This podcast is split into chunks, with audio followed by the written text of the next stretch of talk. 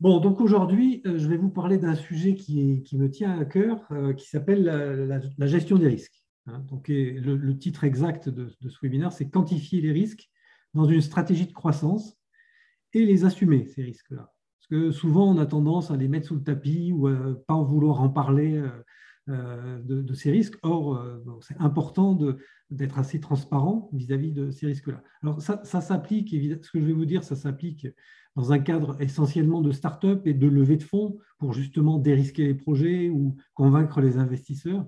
Mais ça peut s'appliquer euh, dans, toute stratégie de croissance, de PME, de TPE, euh, voire de grands comptes. Euh, et aussi que ce soit pour des raisons de mesures internes et de vérifier, de valider ces risques ou de les invalider, et, et aussi pour convaincre un banquier. Et on va voir pourquoi et comment on peut, on peut mettre un peu plus de, de professionnalisme dans cette euh, quantification de, de risque. Alors, ce que je vous propose, c'est de commencer par euh, un, peu d'étymologie. Donc, le, risque, ça vient de, de resecum, donc euh, en latin, le resecum, en fait, ça veut dire ce qui coupe.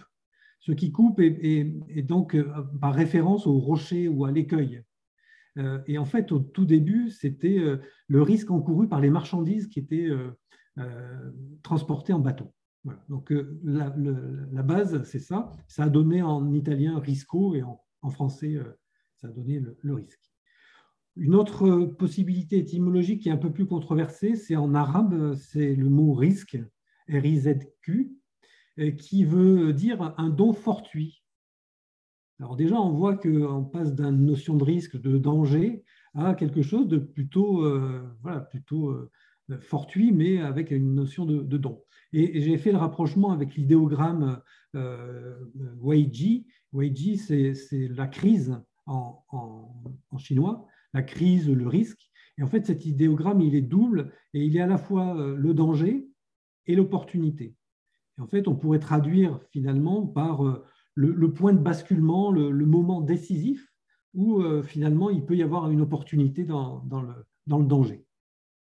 Donc, euh, ça, c'est de l'étymologie. Et chez, chez vous savez, WeSeed, c'est la, plateforme d'equity crowdfunding que j'ai fondée avec Nicolas Serres en 2009. On avait tagué sur notre mur No Risk, No Fun. Et euh, voilà, parce que c'était un peu notre, notre marque de fabrique. On était dans un environnement en 2008-2009, le crowdfunding, ça n'existait pas. Il n'y avait pas de cadre légal. on a été la première plateforme au monde à faire de l'equity crowdfunding. Donc, on, défrichait le terrain et donc on avait écrit euh, No Risk, No Fun.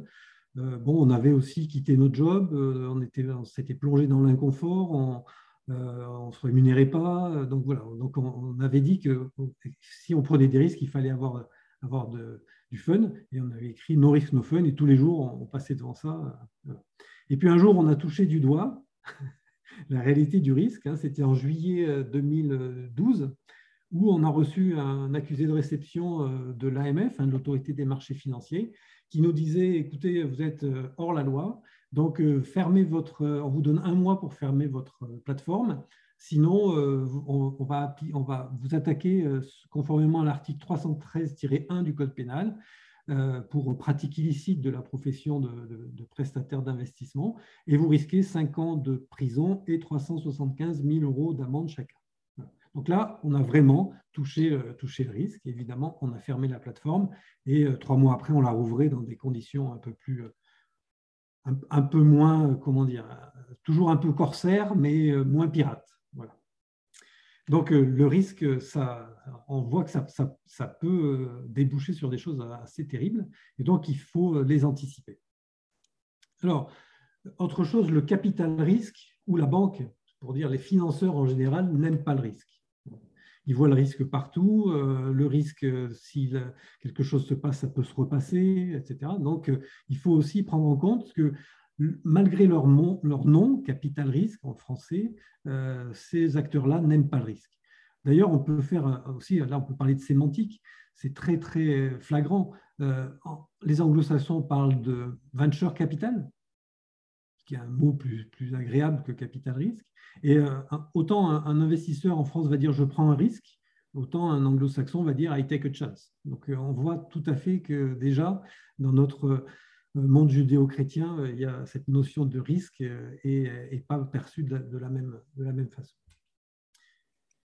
Alors, je voulais aussi vous rappeler, alors là c'est plus sur la partie startup, business plan, voilà, mais que entre l'opportunité de financement et le financement, il y a un rapport 100, c'est-à-dire que 10% des propositions passent le screening initial des, du capital risque, et 10% de ces propositions passent les due diligence et reçoivent les fonds. Donc en fait, en gros, ce qu'il faut retenir, c'est qu'il y a 1%, c'est le nombre de BP qui conduit à un financement. Donc c'est quand même très, très, euh, fin. Euh, on peut dire aussi que 5% des business plans sont lus après la lecture du résumé opérationnel qui, qui, va avec. Donc, du coup, il faut bien travailler ce résumé opérationnel. Mais 1%, ça veut dire qu'il faut savoir se démarquer par rapport aux autres. Et euh, justement, une des façons de se démarquer dans les business plans, alors qu'encore une fois que ce soit une start-up ou dans une phase de croissance, quand on va lever des fonds, si on, a, on a besoin de fonds auprès d'un banquier euh, ou d'investisseurs divers et variés, il faut, faire, euh, il faut, pouvoir se différencier. Donc, une façon de le faire, c'est vraiment de sortir des sentiers battus. Alors, sortir, des sentiers battus, je vous propose juste de, de, parler de deux, points particuliers. C'est euh, les risques et le plan B. Alors, les risques, souvent, ils sont matérialisés par la fameuse matrice SWOT. Vous savez, c'est force, faiblesse, opportunité, menace. Euh, bon, c'est un peu la tarte à la crème de la gestion des risques. Hein, C'est-à-dire qu'aujourd'hui, plus personne ne lit une matrice SWOT. Donc, ce n'est pas la peine de passer du temps à décrire les forces, les faiblesses, les opportunités, menaces. C'est toujours du littéral, c'est jamais du quantifié. Et donc, euh, bon, c'est vraiment, on sent que c'est le passage obligé, mais, mais honnêtement, ça ne sert à rien. Deuxième point, c'est le fameux plan B qu'on a un plan euh, idéal, euh, souvent euh, d'ailleurs qu'on appelle conservateur, et on a un plan B, c'est si jamais ça, se passe mal, qu'est-ce, qui se passe? Alors moi, je suis absolument anti-plan B, parce que quand vous parlez à un investisseur ou un financier, vous lui dites j'ai un plan B, donc lui, il regarde que le plan B. Donc du coup, votre plan A, ça veut dire que vous ne croyez pas suffisamment dans votre plan A, et que donc vous avez déjà envisagé un plan B, donc il y a de fortes chances que ça, soit ce plan-là qui se passe. Et donc, euh, voilà, donc euh, moi je pense qu'il faut, quand on me demande euh, est-ce que je fais un plan B, je dis non, il ne faut pas faire de plan B, il faut justement quantifier le plan A et dérisquer, ou en tout cas mesurer le risque sur le, plan, le premier, premier point. Alors, quantifier des risques, là je voudrais vous parler de deux, deux méthodes ou deux outils. Le premier, c'est euh, la méthode AMDEC, qui fait finalement une analyse du risque et qui va quantifier le risque et classer les risques. Et puis une autre méthode, alors c'est une méthode, la méthode AMDEC, c'est une méthode très très simple, très, euh, très facile à comprendre, un peu fastidieuse, mais, euh, tout le monde peut le faire tout seul ou en équipe, mais pas de souci. La, la, méthode de probabilisation, notamment probabilisation des résultats ou des prévisionnels, elle est très intéressante, très pertinente. Elle nécessite un peu plus d'expertise et des outils, notamment des, add-ons d'Excel qui, euh, qui, sont euh, assez chers et qu'il faut savoir utiliser. Alors, on embraye sur la méthode AMDEC. Alors, qu'est-ce que ça veut dire AMDEC Ça veut dire l'analyse des modes de défaillance, de leurs effets et de leur criticité. En anglais, c'est la méthode FMECA, ça revient au même. Donc, qu'est-ce que ça veut dire euh, que cet acronyme, en fait, c'est tout simplement une cartographie des risques. Cartographie des risques, c'est on va finalement cartographier ces risques selon trois grandes verticales la nature du risque, la probabilité d'occurrence, donc sa fréquence potentielle, et euh, s'il arrive, son impact. Donc la nature, euh, c'est la méthode propose quatre euh, quatre possibilités, on peut en rajouter, hein, il n'y a, pas de, limitation. C'est euh, une nature euh, humaine, donc la ressource humaine, une nature business, une nature technique et une nature financière. On pourrait rajouter une nature réglementaire. Euh, souvent, quand il y a une réglementation, on le passe dans l'aspect business ou dans l'aspect technique.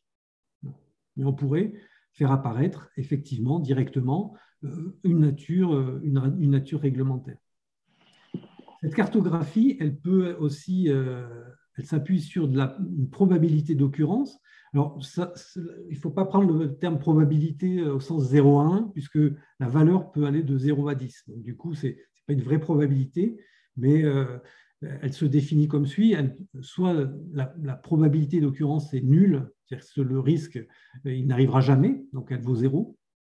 Euh, soit le risque est faible, il peut être possible, probable, très probable, et euh, euh, cette probabilité, elle peut être assurée. Donc en fait, on va, mettre des pondérations entre 0 et 10.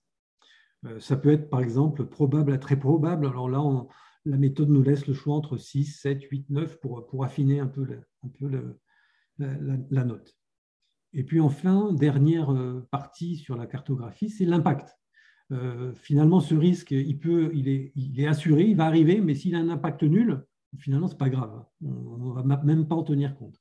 Donc, les impacts, ils sont nuls, faibles, notables, sensibles, graves et jusqu'à catastrophiques. Donc, vous voyez que la valeur maxi, ça va être euh, une probabilité d'occurrence assurée et un impact catastrophique. C'est-à-dire que la note maximum du risque, elle est de 100. Et donc, on va euh, finalement classifier établir un classement euh, de, euh, des risques et amener une réponse. Alors, comment on va, quantifier le risque? Le risque, c'est finalement la probabilité multipliée par son impact et ça donne la gravité. Encore une fois, un risque qui est assuré mais qui a un impact nul, mais il a une gravité de zéro. Et un, un risque qui est, euh, qui est catastrophique mais qui n'arrivera jamais a aussi une gravité de zéro. Et donc, face à cette gravité, on va les classer par, euh, de façon mathématique, hein, par, par, ordre de gravité, et on va apporter des réponses. Ces réponses, c'est ben, on va accepter le risque, euh, on va le réduire, on va le transférer, ou on va l'éviter et le rejeter. La plupart du temps, euh, la, réponse, c'est réduire. On peut accepter un risque aussi, voilà. le transférer, ça peut arriver, mais c'est un peu moins souvent, et l'éviter, euh, ben, c'est souvent euh, un peu. Euh, il va falloir avoir des arguments pour, pour convaincre que si ce risque-là arrive, on, va l'éviter. Ça va jusqu'à présent? Donc, je vous propose un exemple. Hein. Ça, c'est un exemple d'une boîte que j'accompagne en ce moment chez, chez Nubo.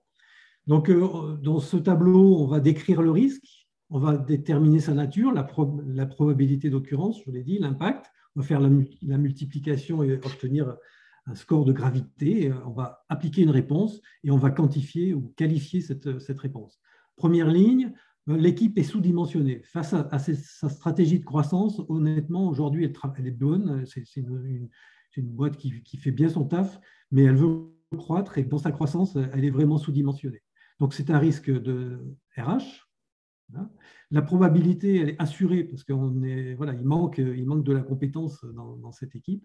Donc, euh, le risque, la probabilité d'occurrence, elle est sûre, elle est assurée, donc 10 points. Et euh, l'impact est quand même assez important. Donc, euh, on va lui mettre une note de 7. Donc, ça fait une gravité de 7 x 10, 70. Et la réponse, c'est de rejeter, de réduire pardon, ce, risque, réduire en faisant bah, finalement un plan de recrutement déterminer les profils dont on a besoin euh, et euh, décider qui, comment on va recruter, et évidemment mettre en face la somme ou les, moyens nécessaires, humains ou financiers, pour, pour assurer ce plan de recrutement. Deuxième ligne, c'est un problème, c'est les clients qui sont les clients de cette start-up-là sont des, sont des petits acteurs qui, sont souvent, qui ont souvent des problèmes de solvabilité ou qui ont des trésors un peu tendus.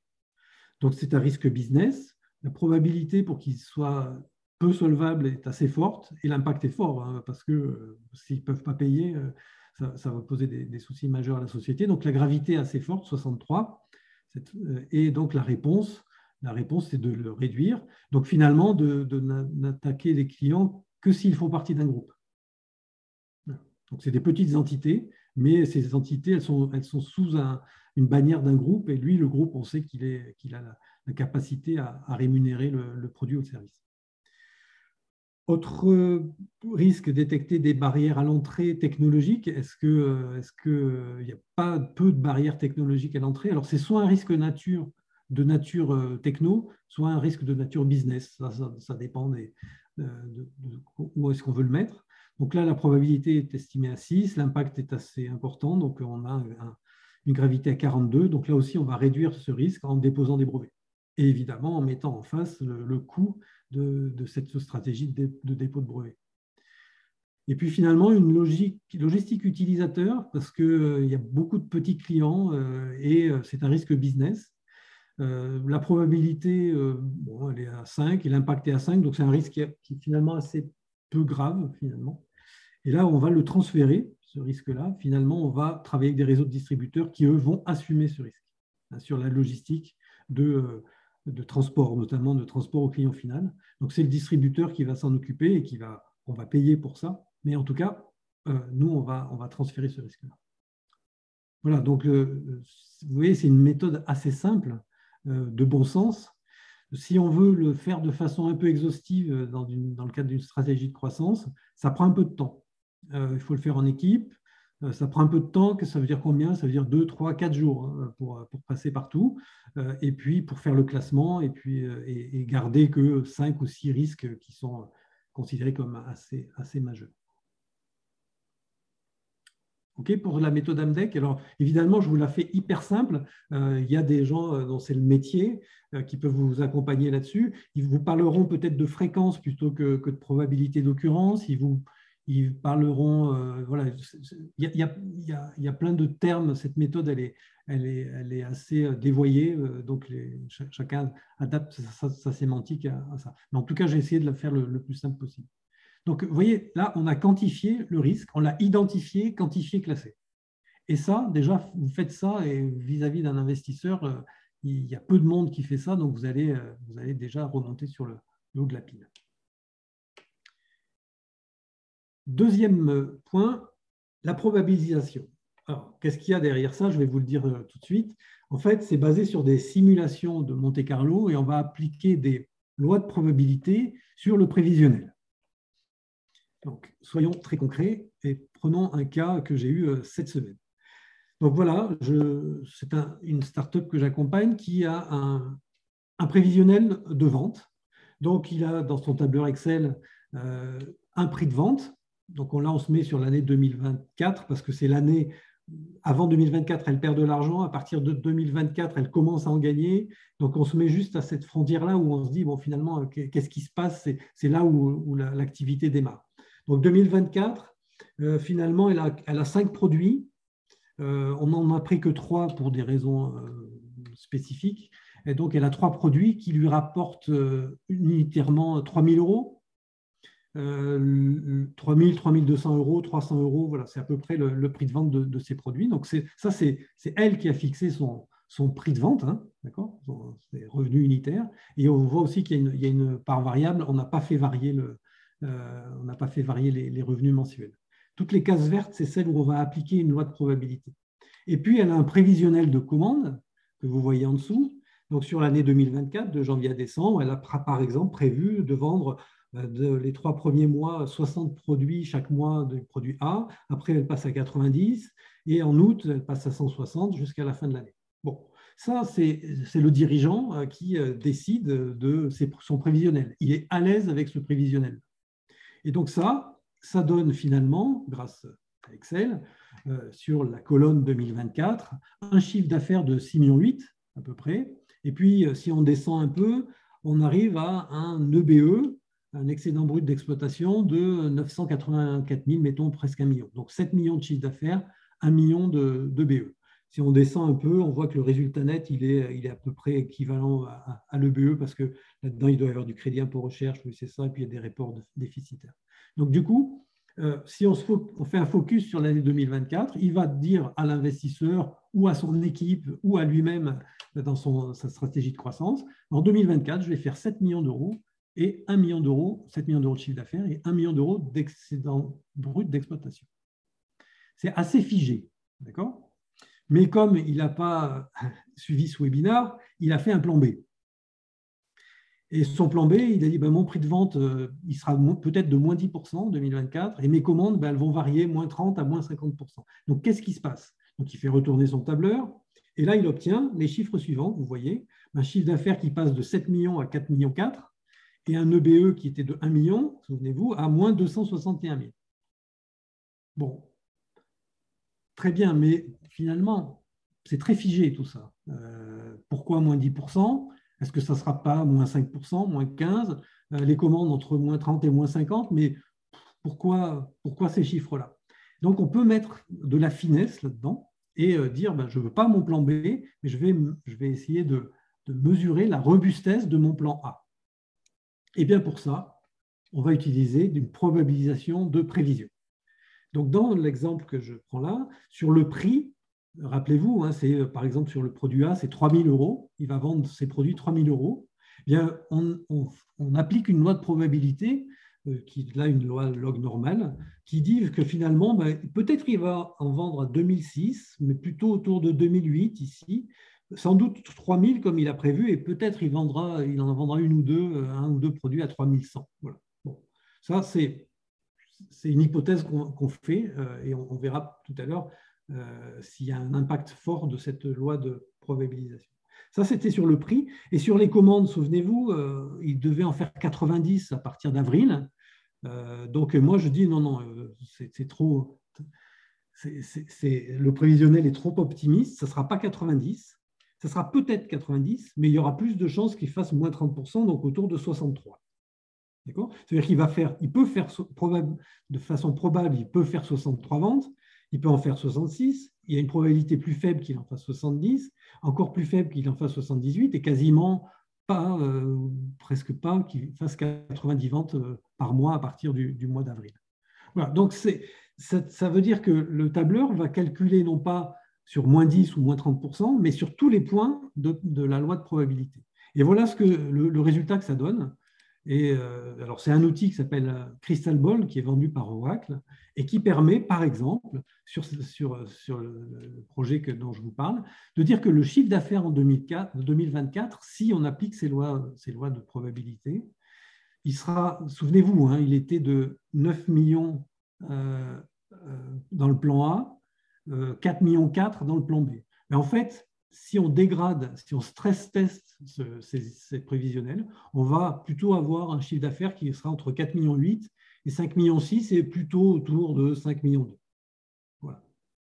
Donc là, on voit déjà qu'on montre une probabilité de faire un chiffre d'affaires assez, euh, somme toute, assez intéressant. Mais ce qui est encore plus intéressant, c'est qu'on va regarder sur l'EBE de 2024, à partir, quelle est la probabilité pour qu'on soit au point mort, c'est-à-dire que l'EBE soit l'exploitation couvre euh, les charges. Euh, du coup, euh, du coup, ça veut dire que le BE est à, zéro. On est au point mort. Bien là, cet outil montre que dans ce cas-là, la probabilité un, d'atteindre le point mort est de 88%. Donc ça, c'est intéressant. C'est très intéressant. C'est-à-dire que la probabilité qu'on atteigne le point mort et qu'on perde plus d'argent en 2024 de 88%. C'est très rassurant. Ça veut dire que le modèle économique choisi est quand même assez, assez, assez fort, assez robuste. Et puis, ça nous dit aussi, si on regarde ce graphe-là, c'est que potentiellement, on peut faire moins 100 000 euros de BE. Voilà, donc ça nous donne des perspectives. Ce que ça nous donne aussi, en plus, c'est ça. C'est-à-dire qu'en termes de trésorerie, dans le plan initial, il était prévu d'investir 2 millions parce qu'on avait un creux de trésorerie en 2024, de, en juillet 2024, de, moins 2 millions. Mais on voit que là, si on stresse un peu, on stresse beaucoup même, on, peut descendre jusqu'à moins 2 millions 320, moins 2 millions 4. Donc ça veut dire qu'il faut prévoir 400 000 euros de, de réserve de trésor en plus ou de financement en plus, si jamais euh, ça se passe dans le, pire des cas par rapport à notre prévisionnel. Et cerise sur le gâteau, euh, on a un graphe de sensibilité, c'est-à-dire que le modèle montre que l'EBE, en 2024, est extrêmement sensible à 71% au prix du produit A. Ça veut dire quoi? Ça veut dire que le produit B, C, D, euh, bon, le prix est pas très important, la variation de prix n'est pas très importante. Ce n'est pas le nombre de commandes qui compte, c'est essentiellement pour 71% dans le calcul de l'EBE, de l'EBE, pardon, c'est le prix du produit A. Donc, il va falloir être extrêmement pointu et précis sur le prix du produit A et ne pas euh, trop discounter le, produit A parce que sinon, ça a un impact très fort sur le, sur le B. Donc, euh, vous voyez, on, arrive à, là à, une finesse d'analyse extrêmement intéressante. Euh, Thierry? Oui. Euh, sur la slide précédente, ça permet aussi, du coup, euh, de faire un choix de tout concentrer sur le produit A, ces modèles de, probabilité. Ça peut aussi permettre de piloter pour enlever, mais voilà, on, se rend compte que le produit C, je n'ai pas les chiffres, mais c'est que 3%. Euh, de tout, mais de dire au final je fais qu'un produit A et j'aurais dû le risque de, de, passer du temps sur euh, du produit C qui je sais ne va pas forcément contribuer à, ma croissance. Exactement, exactement, parce que chaque fois qu'on va vendre un produit C, finalement il va nous rapporter quasiment rien. Donc est-ce qu'il faut, euh, ou alors il faut revoir le prix de vente? Finalement, ben non, ou, ou, en tout cas, dans ma, dans, ça veut dire dans ma stratégie commerciale, il n'est en aucun cas je devais baisser mon prix. D'accord, ok. Donc en fait, on dérisque d'un côté monétaire, mais on dérisque aussi d'un côté euh, stratégie de vente et tout ce qui est plan d'action commerciale. Exactement. Ça veut dire aussi qu'il vaut mieux vendre le produit au bon prix et en vendre moins mmh. que, de, faire un discount euh, de, 10% du prix de vente. Et 10%, on n'est pas, pas, c'est pas, pas très large hein, quand même. Hein. Donc, bien sûr. Le, le, vendre là-dessus.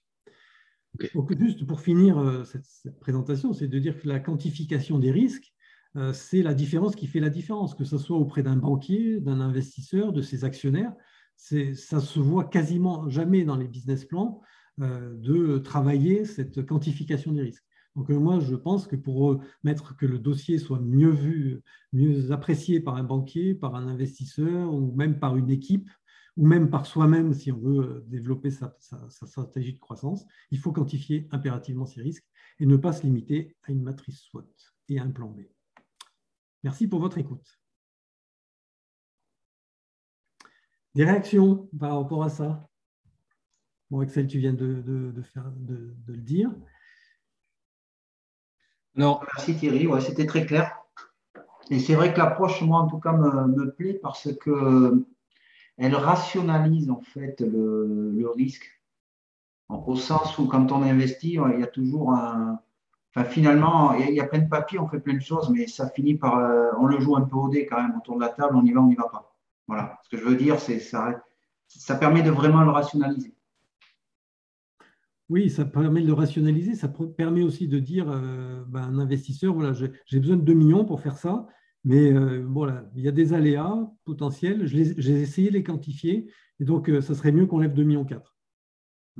D'accord? Et tu peux le justifier. Après, encore une fois, le, risque, quand on le quantifie, on le réduit. De facto, on le réduit. Donc, euh, ça, c'est intéressant de, de, le montrer euh, avec, avec des chiffres. Euh, honnêtement, les investisseurs qu'on rencontre chez Nubo, avec les, dirigeants qui lèvent des fonds, ils sont assez bluffés par, ce, par, par cette approche-là. parce que parce qu'elle n'est pas très utilisée, pas très usitée, et elle est, euh, encore une fois, euh, euh, elle est passée sous silence. Or, s'il y a bien quelque chose dont ils ont horreur, c'est bien le risque. J'ai une question, moi, Thierry. là, on a vu la, gestion du risque au niveau projet. Est-ce qu'après, tu connais peut-être des outils qui sont plus ciblés? C'est-à-dire que, bon, là, on voit le risque voilà, au niveau de la stratégie monétaire, mais peut-être au point de vue technique derrière, est-ce que tu as aussi des, des probabilités ou est-ce qu'il y a des outils spécifiques pour la RH, etc. Est-ce que c'est des choses aussi qu'on peut, qu'on on peut aller sous, une, sous-catégorie en fait du risque pour vraiment identifier les risques par, euh, par, euh, par thématique en fait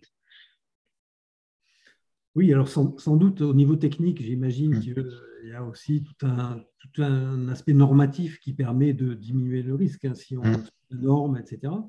par exemple, sur le risque RH, euh, il y a des outils de profilage de collaborateurs euh, c'est pas vraiment ça que je veux dire. C'est par exemple cette, la, technique euh, AMDEC, est-ce qu'on peut l'appliquer euh, sous un, dans un business unit, dans une thématique spécifique et vraiment plus la détailler que sur mm. juste un business plan Est-ce que c'est utile de le faire et d'aller plus loin pour chaque chose pour éviter le risque en tant que, je ne parle pas d'investissement, mais plus de pilotage de la boîte?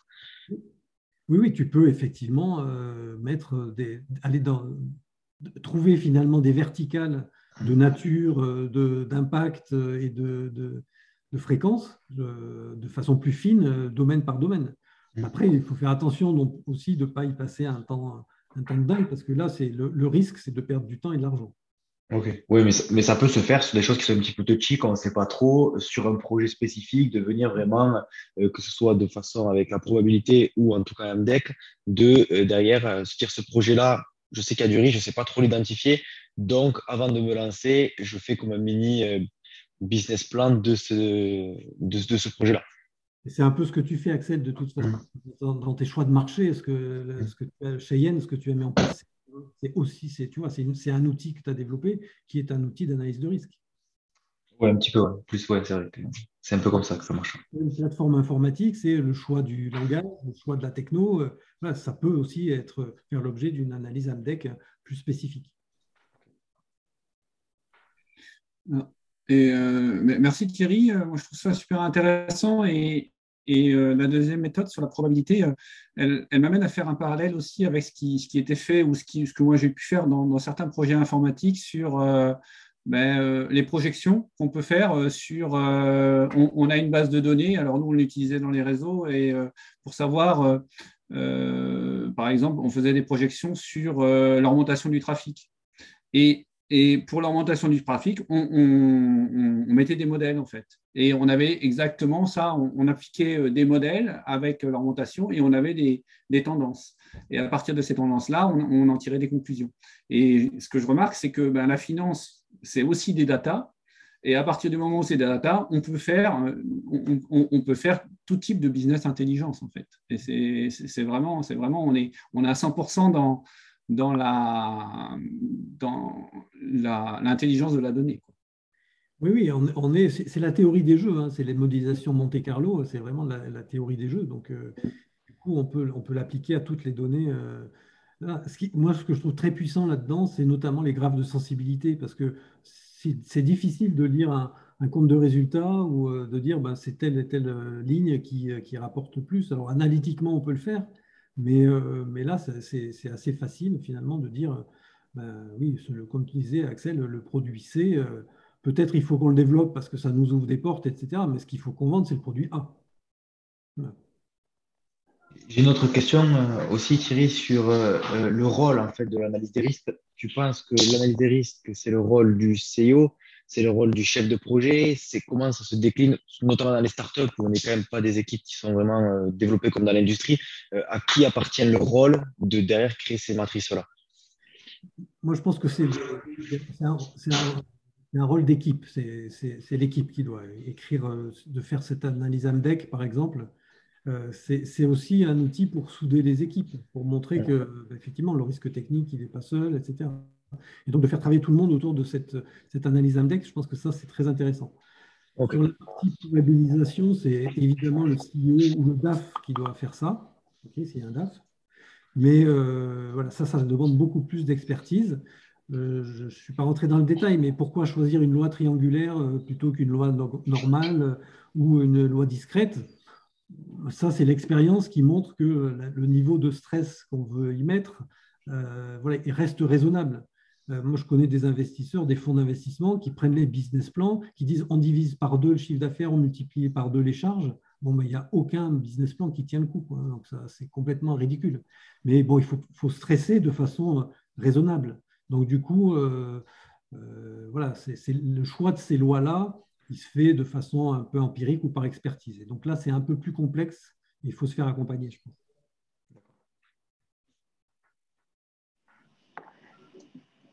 Question par rapport à, tout ça. Euh, Thierry, tu accompagnes beaucoup de projets en fait euh, régulièrement.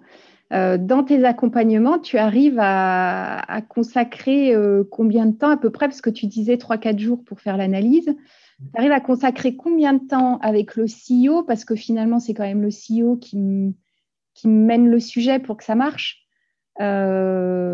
sur ce sujet alors, sur l'AMDEC, euh, si tu veux, moi, là, je leur dis, écoutez, c'est simple, c'est du bon sens, euh, c'est vous qui pouvez répondre, voilà la méthode, hein, c'est juste une multiplication et, après un classement. Donc, euh, bon, voilà, c'est du temps. C'est du temps, donc débrouillez-vous, faites votre analyse AMDEC, vous n'avez pas besoin de moi pour le faire. Juste, moi, de temps en temps, je vérifie si les mesures qui sont prévues, elles sont cohérentes, elles sont crédibles et elles sont chiffrées. C'est la seule chose.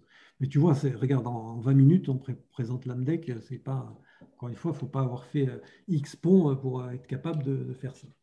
Oui, mais l'outil Oracle, en fait, tu mets combien de temps Parce qu'il faut bien rentrer les données quand même enfin, pour, que, pour arriver à un résultat pertinent. Oui, alors l'AMDEC, on vient d'en parler, l'outil de probabilisation, effectivement, euh, il demande un peu de, il demande un peu d'usage, de, pratique. Et ça, c'est moi qui le fais. C'est-à-dire qu'en fait, à aucun moment, le dirigeant le fait, euh, le fait euh, avec moi. C'est moi qui propose. On, on parle des hypothèses, mais c'est moi qui fais tourner l'outil sur un tableur Excel. Alors, mm. Euh, si c'est la version physique d'Excel, c'est plus facile parce que je, sais à peu près où il faut le mettre. Si ce n'est pas ça, je passe un peu de temps à adapter, à savoir où sont les, où sont les, données. Parce que euh, Crystal Ball a une problématique, il ne tourne que sur des données brutes, il ne tourne pas sur des cellules avec euh, calcul. Donc il faut qu'à un moment donné, je trouve les, les données brutes, notamment de prix, de vente et notamment de commandes. Donc, du coup, il faut que je cherche un peu où, c'est. Et après, je passe du temps. Mm. Vraiment, là, j'y passe du temps pour faire une analyse. Euh, je euh, comme ça, ça prend entre, entre, pour être très fin, il faut entre 3 heures et 5-6 heures. Mm. Mais ça, c'est. D'abord, l'outil, on peut l'acheter, hein, il coûte à peu près 1000 ou 1500 euros, je ne sais plus. Euh, donc ça reste abordable, mais euh, voilà, il faut y passer un peu de temps pour, pour, pratiquer, pour comprendre comment ça fonctionne et pour, pour en, sortir la, la scientifique moelle. Intéressant. Et, finalement, alors ça, m'amène à une, autre question parce que tu es très. Euh, enfin, tu fais beaucoup de méthodes agiles. et, et, ça, ça va peut-être un peu à l'inverse de la méthode agile parce que quelque part, la notion de risque, en tant que DAF, en tout cas, euh, ce sont des choses qu'on fait de façon intuitive. Et c'est toujours un peu dangereux parce que quand c'est intuitif, on oublie. En tout cas, des, données où euh, on ne fait pas le travail euh, jusqu'au bout, mais quelque part, on le fait au fur et à mesure du temps. Donc, un peu en méthode agile, en fait.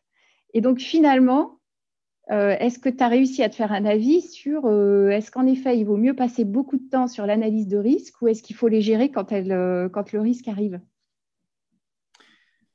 Si tu veux, mon, positionnement par rapport à ça, c'est de convaincre un, financier. OK. Donc, convaincre le financier, c'est à un moment donné, avec un, un prévisionnel donné, et de lui dire, monsieur le financier, mettez de l'argent chez moi, parce que d'abord, l'équipe est géniale, le produit est génial, le marché est génial. Mais en plus, j'ai fait une analyse de risque béton et mon truc, si jamais je me plante, on se plante, ben, la probabilité qu'on soit au point mort en 2024, c'est 88%. Et ça, n'importe quel financier, ça le rassure. Alors, ça peut être, c'est très psychologique. Hein. Mm. Mais, je suis d'accord avec toi, ouais. Moi, si je fais tourner mes outils et que je trouve 25% de probabilité en 2024, je, vais voir, je vais voir le dirigeant en disant, bon, qu'est-ce qui se passe Qu'est-ce qu'il y a? C'est quoi le problème? Tu as trop de charges as, euh, ton prix de revient, ton prix de vente n'est pas bon euh, Est-ce euh, que, Et là, on s'aperçoit souvent que le prix de vente a été sous-estimé, que le marché est capable de payer deux fois plus. Donc, si tu veux, le marché paye deux fois plus, ça change un peu la, gueule de l'EBE en 2024. Mm. Donc, du coup, c'est plus dans, cet aspect-là en disant, voilà, là, ça on, va, on va arriver avec un argumentaire marketing sur la vente, de, sur le, la levée de fonds qui est, euh, qui est béton. Donc, euh, J'adhère vraiment parce que les investisseurs, en effet, sont toujours rassurés de voir des équipes euh, qui ont une capacité de gérer le risque, de l'anticiper et de réagir. Et quelque part, s'ils font cet exercice-là, c'est évident qu'ils sont bien préparés en fait. C'est ça, et ils s'attendent à ce que les équipes soient capables de pivoter, de rebondir, de, hmm. D'ailleurs, on le voit, le Covid a rajouté, euh, a montré ça aussi hein, aux investisseurs. Sur des équipes capables de survivre au Covid, euh, voilà, maintenant, à mon avis, dans les, dans les due deals, ils vont regarder la capacité euh, des équipes à, survivre à, une pandémie, hein, par exemple, ce qui n'était pas le cas avant. Mm. Et, donc, euh, il, mesure, euh, on, dit bien que c'est la règle des sixièmes, hein, c'est magie, monnaie, marché, euh, euh, management, management, management. Et là, si tu montres que tu as déjà anticipé ça et que s'il arrive ça, tu fais ça, ben, honnêtement, tu changes de catégorie.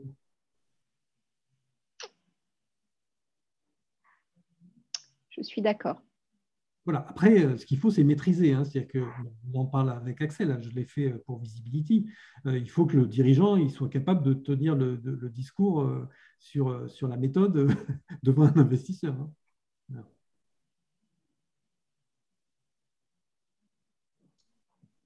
Hein. Je, voudrais rajouter quelque chose par rapport à ta présentation. ce que je trouve que ça amène, quand les, les gens, enfin, les investisseurs sont sur le point d'investir, ça, souvent, ça va discuter sur les fameux métriques. C'est quels critères on prend pour s'évaluer et comment on montre que la société elle progresse et qu'elle est sur ses, dans les rails. En introduisant la probabilisation, l'étude du risque, euh, avec une gaussienne ou autre, on s'aperçoit qu'on est de manière précise, on peut lui dire voilà, tel paramètre, euh, je vais peut-être l'atteindre, et si je ne l'atteins pas, je serai à 88%. Quoi. Par rapport à ton, à ton EBE, par exemple. Oui parce que ce que tu as fait, c'est que tu as quand même pris des, as pris des prix de produits, donc il y a des hypothèses, euh, des nombres de ventes. Et, finalement, ces critères, je, je, eh là, pareil, on va les rationaliser, on voit l'incidence d'être aligné ou pas avec l'objectif de critères, des métriques. Oui, oui, clairement, hein, l'objectif, c'est ça, c'est de donner un peu de, dynamisme, de dynamique euh, aux prévisions.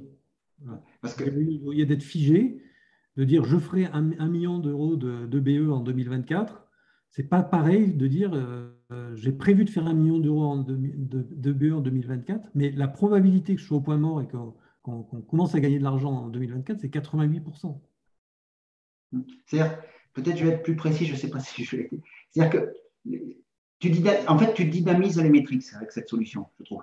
Voilà. Alors que nous, c'est figé. Finalement, l'investisseur, au dernier moment, il va pouvoir toujours dire euh, ouais, ben, oui, non, en fait. Là, tu le dynamises et on prend une, tu rationalises. Oui, oui, tu, le rassures et il a, moins il a plus de difficultés à te dire bah non, euh, j'y crois pas. Quoi.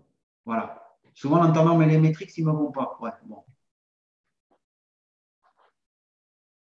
Voilà ce que, je, ce que j'en retiens, moi, en tout cas. Je ne sais pas si vous partagez, mais je, je trouve que ça rationalise. Ok, très bien. Encore une question? Non, ben, on a fait le tour apparemment. Bon, ben, merci pour votre écoute. Merci. Et au prochain euh, webinaire de campus.cio. Merci. Merci. Merci. Bye bye.